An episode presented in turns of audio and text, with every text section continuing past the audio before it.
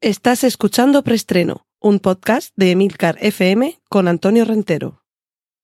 Bien, silencio todo el mundo. Motor. Sonido. Claqueta. Escena 1, toma primera. Acción. Saludos y bienvenidos a un nuevo episodio de Preestreno, el podcast de Milcar FM con las últimas noticias de cine y series de televisión. Recordad que en las notas del podcast podréis encontrar los enlaces a los contenidos audiovisuales que mencioné a partir de ahora, tales como fotos, póster, carteles, trailers y demás hierbas y matujos. Cortinilla de estrella y... Primera sección, la de avisos eh, parroquiales. Para continuaros que Preestreno continúa patrocinado por Trífero, servicios tecnológicos y cinematográficos personalizados y de calidad. Y en nuestra entrega de hoy sobre el culebrón con nuestro patrocinador, os puedo avanzar que ya tenemos lo que se va a sortear por cortesía de Trífero. Solo os digo que si os gusta la película 2001 os va a encantar porque eh, dentro de la cantidad de productos que hay relacionados con esta película, lo que nos proporciona Trífero para sortearlo entre todos los escuchantes de preestreno es una figura que reproduce de una manera sensacional al astronauta protagonista. Si queréis tener a Dave Bowman con vosotros, eh, cortesía, como digo, de Trífero, en un sorteo que tendrá lugar, comunicaremos los, el, el, ganador el día 29 de febrero, ese día tan único que solo tiene lugar cada cuatro años y no todos van a coincidir con jueves, que es el día en el que se publica preestreno, pues si el día 29 de febrero queréis que vuestro nombre sea el ganador, basta con que a través de Twitter me busquéis y me digáis, oye, yo quiero llevarme el astronauta de 2001, cortesía de Trífero. Se trata de una figura conmemorativa de la casa Fly Guy y en la que se reproduce con el traje rojo al famoso astronauta de 2001, un Odiseo del espacio. Bueno, he dicho rojo, pero realmente es un color naranja fuerte, ¿vale? Pues eh, os pondré el enlace a una, a una, imagen de esta, de esta figura para que sepáis en, qué sorteo estáis entrando. Pertenece a, la colección Kubrick y es, pues eso, una figurita esta debe tener como un palmo de alto, una cosa así. Eh, luego os, os, pongo también el enlace de las medidas. Y lo dicho, sorteo para todos vosotros oyentes de preestreno en conmemoración de los 250 capítulos que ya llevamos y para agradecer vuestra fidelidad, nuestro patrocinador Trífero, a ver que sí, que sé que se dice patrocinador, pero es que a él le gusta decir petrocinador. Pues nuestro patrocinador Trífero nos regala para que lo sortemos entre todos vosotros esta espectacular figura que, lo dicho, en las notas del podcast tenéis el enlace. Cortinilla de estrella y y recordaros que también derivado de este episodio 250 publiqué eh, recientemente un hilo en Twitter haciéndome eco de una publicación que había protagonizado una de las entregas de la newsletter Sujétame el micro de Emilio Cano, Lor, Lor al líder, en la que hablaba sobre que apenas un 5% de los podcasts según un reciente estudio, alcanzan los 100 capítulos. Y yo creo que esto es para conmemorar de manera adecuada el que aquí en preestreno ya sean 250 los episodios. Eh, os dejo también el enlace al hilo por si lo queréis eh, leer, pero básicamente, además de agradeceros el, el, el, estar ahí, reconozco que la deuda también es con eh, Emilio Cano, el director de Milcar FM, que cuando le lancé la propuesta de hacer este podcast, este preestreno, me dijo que un podcast es un compromiso que adquieres con la audiencia, pero sobre todo contigo mismo. Y aquí sigo. Compromiso con vosotros, pero también conmigo. Ahora, eso sí, también os eh, relato en este hilo una reflexión sobre que este podcast que comenzó el 9 de junio de 2017, el Día de la Región, de Murcia, que se celebra el 9 de junio, pues en 2017 era cuando comenzaba y si la cosa no se tuerce, para junio del año que viene alcanzaré los 300 preestrenos. Y mi propósito de aquí a entonces es caer en lo que nos explicaba en este, en este artículo de la newsletter Sujetame el Micro, Emilio Cano, que es apostar no solo por la continuidad y por continuar el compromiso, sino también por la monetización. Todavía no sé exactamente cómo, estoy valorando eh, opciones, algunas de ellas incluso, y esto es justo reconocerlo, quizá constituyan el cambio de naturaleza y que en lugar de ser preestreno un podcast disponible únicamente online pueda incluso formar parte de alguna de alguna plataforma de radio. Es una de las posibilidades que caben de entre las múltiples que, que tienen que ver con la, la monetización de un contenido en audio. Quiero que lo sepáis y, por supuesto esto no quiere decir que ala, ahí os quedáis y hasta aquí ha llegado nuestra relación. No, porque entre otras cosas, esa monetización no solo depende de mí, no solo depende de lo que yo proponga y no solo depende de lo que yo quiera que suceda. Pero en cualquier caso, también os lo aviso que creo que ha llegado el momento, después de todos estos años, después de 250 capítulos, de dar un paso más. No sé si deciros hacia arriba, hacia adelante, hacia algún lado. Espero que no sea hacia atrás ni hacia abajo, pero quiero también, además de recompensar vuestra fidelidad gracias a este regalo de nuestro patrocinador Trífero, quiero también ser completamente honesto con vosotros. Y si entre mis planes entra monetizar preestreno, y ya veremos eso lo que puede suponer, eh, sin que sirva de eh, ni de ejemplo ni de propósito, pero simplemente os cito como ejemplo lo que ha conseguido eh, Emilio Cano con su Emilcar Daily, por supuesto, lejos de mí, cualquier comparación con, con, el líder, pero lo que ha hecho con, con Emilcar Daily es que los episodios diario, de lunes a viernes, los episodios que se publican martes, miércoles y jueves continúan en abierto, mientras que los del lunes y el viernes son solo para suscriptores. Os lo cito únicamente como ejemplo de, de cuál puede ser una de las múltiples fórmulas que hay en cuanto a monetización. Por supuesto, esto acaba de empezar. Esto es solamente ser honesto con vosotros, contaros desde el principio cuál es eh, uno de mis propósitos para, para el siguiente año de preestreno, para que en el momento en el que en junio del año que viene calculo que alcanzaremos el preestreno 300, para entonces haber tomado alguna determinación y también, os lo confieso, si no soy capaz de lograr un esquema de monetización que sea más o menos satisfactorio, es posible que preestreno siga siendo eh, gratis como hasta ahora, que os siga costando cero, que lo podáis descargar desde cualquier plataforma de podcasting, pero también es posible que cambie un poco la naturaleza de la estructura y contenidos de preestreno. Así que creo que tenemos por delante un año apasionante y quería compartirlo con vosotros. Cortinilla de estrella y y ahora vamos ya con los contenidos de actualidad, las eh, noticias, en este caso centradas en remakes, secuelas, precuelas, spin-offs y triquiñuelas. Ya tenemos la fecha en la que llegará la película del Mandalorian y Grogu. Ojo, nos vamos al año 2026 nos queda mucho por delante. Fijaos que yo os estaba hablando de, de, pensar en junio del año 2025, episodio 300 de preestreno pues todavía no podremos contar ahí nada sobre la. Bueno, podremos contar, pero no sobre el estreno de la película del Mandalorian y de Grogu. Pero bueno, la sorpresa eh, es posible que llegue en algún momento y que suceda, como ha pasado con Bayana 2, que por sorpresa lo que nos ha llegado es eh, su primer teaser y de un proyecto de serie, ahora Bayana 2 va a ser una película estrenada en cines. Ojo porque en este movimiento pendular en el que muchos contenidos que eh, inicialmente tenían una naturaleza cinematográfica, que se produce una, eh, una evolución que tiene que ver con, con el periodo de, de, gloria de las plataformas de streaming de estos últimos años. Y, y, ya digo, hay proyectos de película que se han transformado en series con desigual fortuna, por no decir que en algunas ocasiones o en muchas con desastrosa fortuna. Obi-Wan Kenobi no miró a nadie. Y ahora en Disney se ve que han dicho, vamos a, probar a hacerlo al revés, a ver si así funciona la cosa. Y lo que inicialmente se había anunciado como serie, ahora pasa a ser película.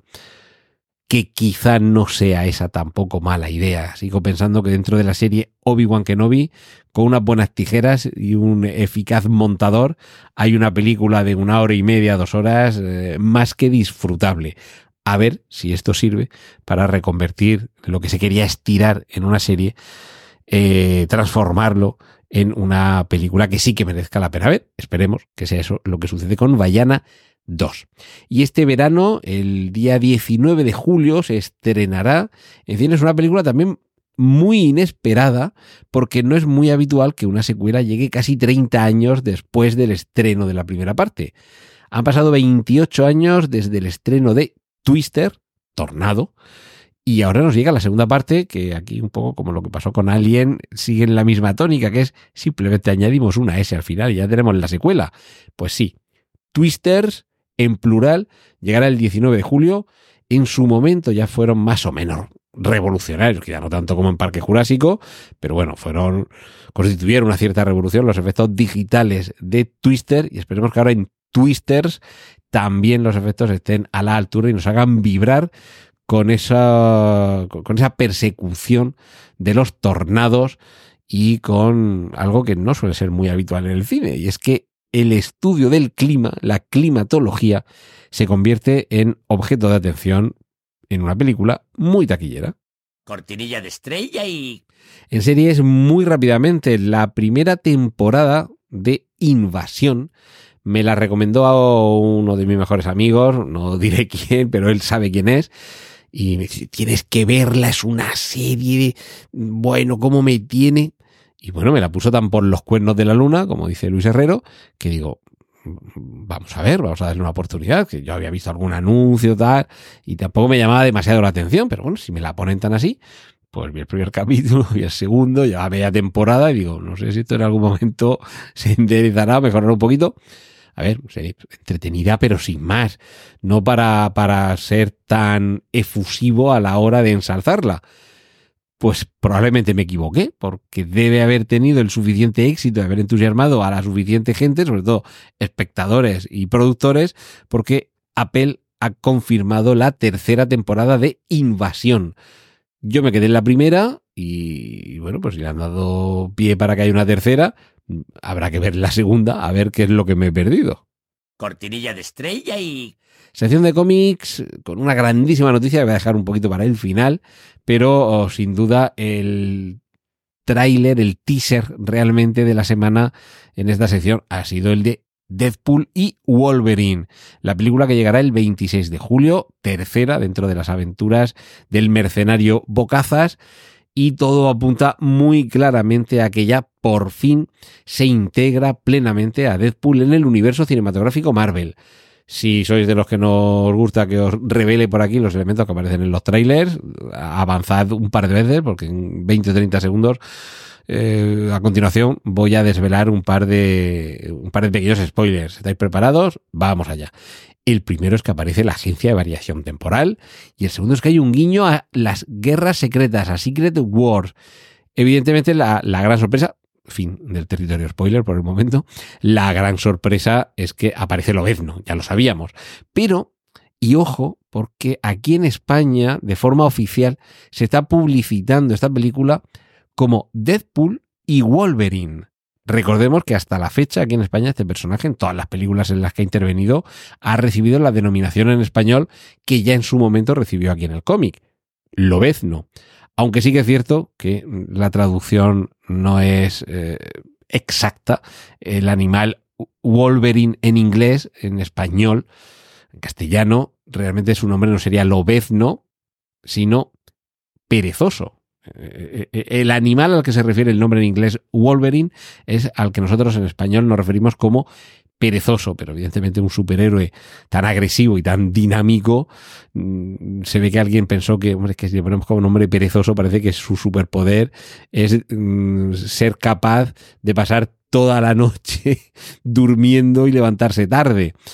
Eh, porque el Wolverine, el perezoso, lo que sí que tiene son esas tres largas y afiladas garras con las que se cuelga de la rama de los árboles, de ahí provenía esa, identificación con el personaje de cómic. Pero ahora, como digo, la versión en español que se está difundiendo de manera oficial de esta película, se habla de Dead- eh, Deadpool y Wolverine. Mi teoría loca es que han decidido que para integrar ahora a Wolverine en el universo cinematográfico Marvel, se puede recurrir a esta nomenclatura también como una forma de salvar las distancias, de marcar las distancias con respecto a la etapa anterior en la que este personaje aún no estaba integrado en el universo cinematográfico Marvel. En fin, lo descubriremos con el tiempo. Pero bueno, la gran noticia relacionada con el cine y con el cómic esta semana tiene que ver con los cuatro fantásticos. El casting ya es oficial. Atentos porque la, la familia más famosa del universo Marvel va a estar interpretada en su primera versión oficial dentro del universo cinematográfico Marvel.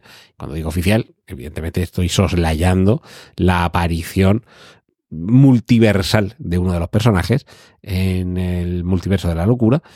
Pero en este caso, los actores que serán los cuatro fantásticos del universo cinematográfico Marvel serán Pedro Pascal, Vanessa Kirby, Joseph Quinn y Yvonne Mosh Backrack.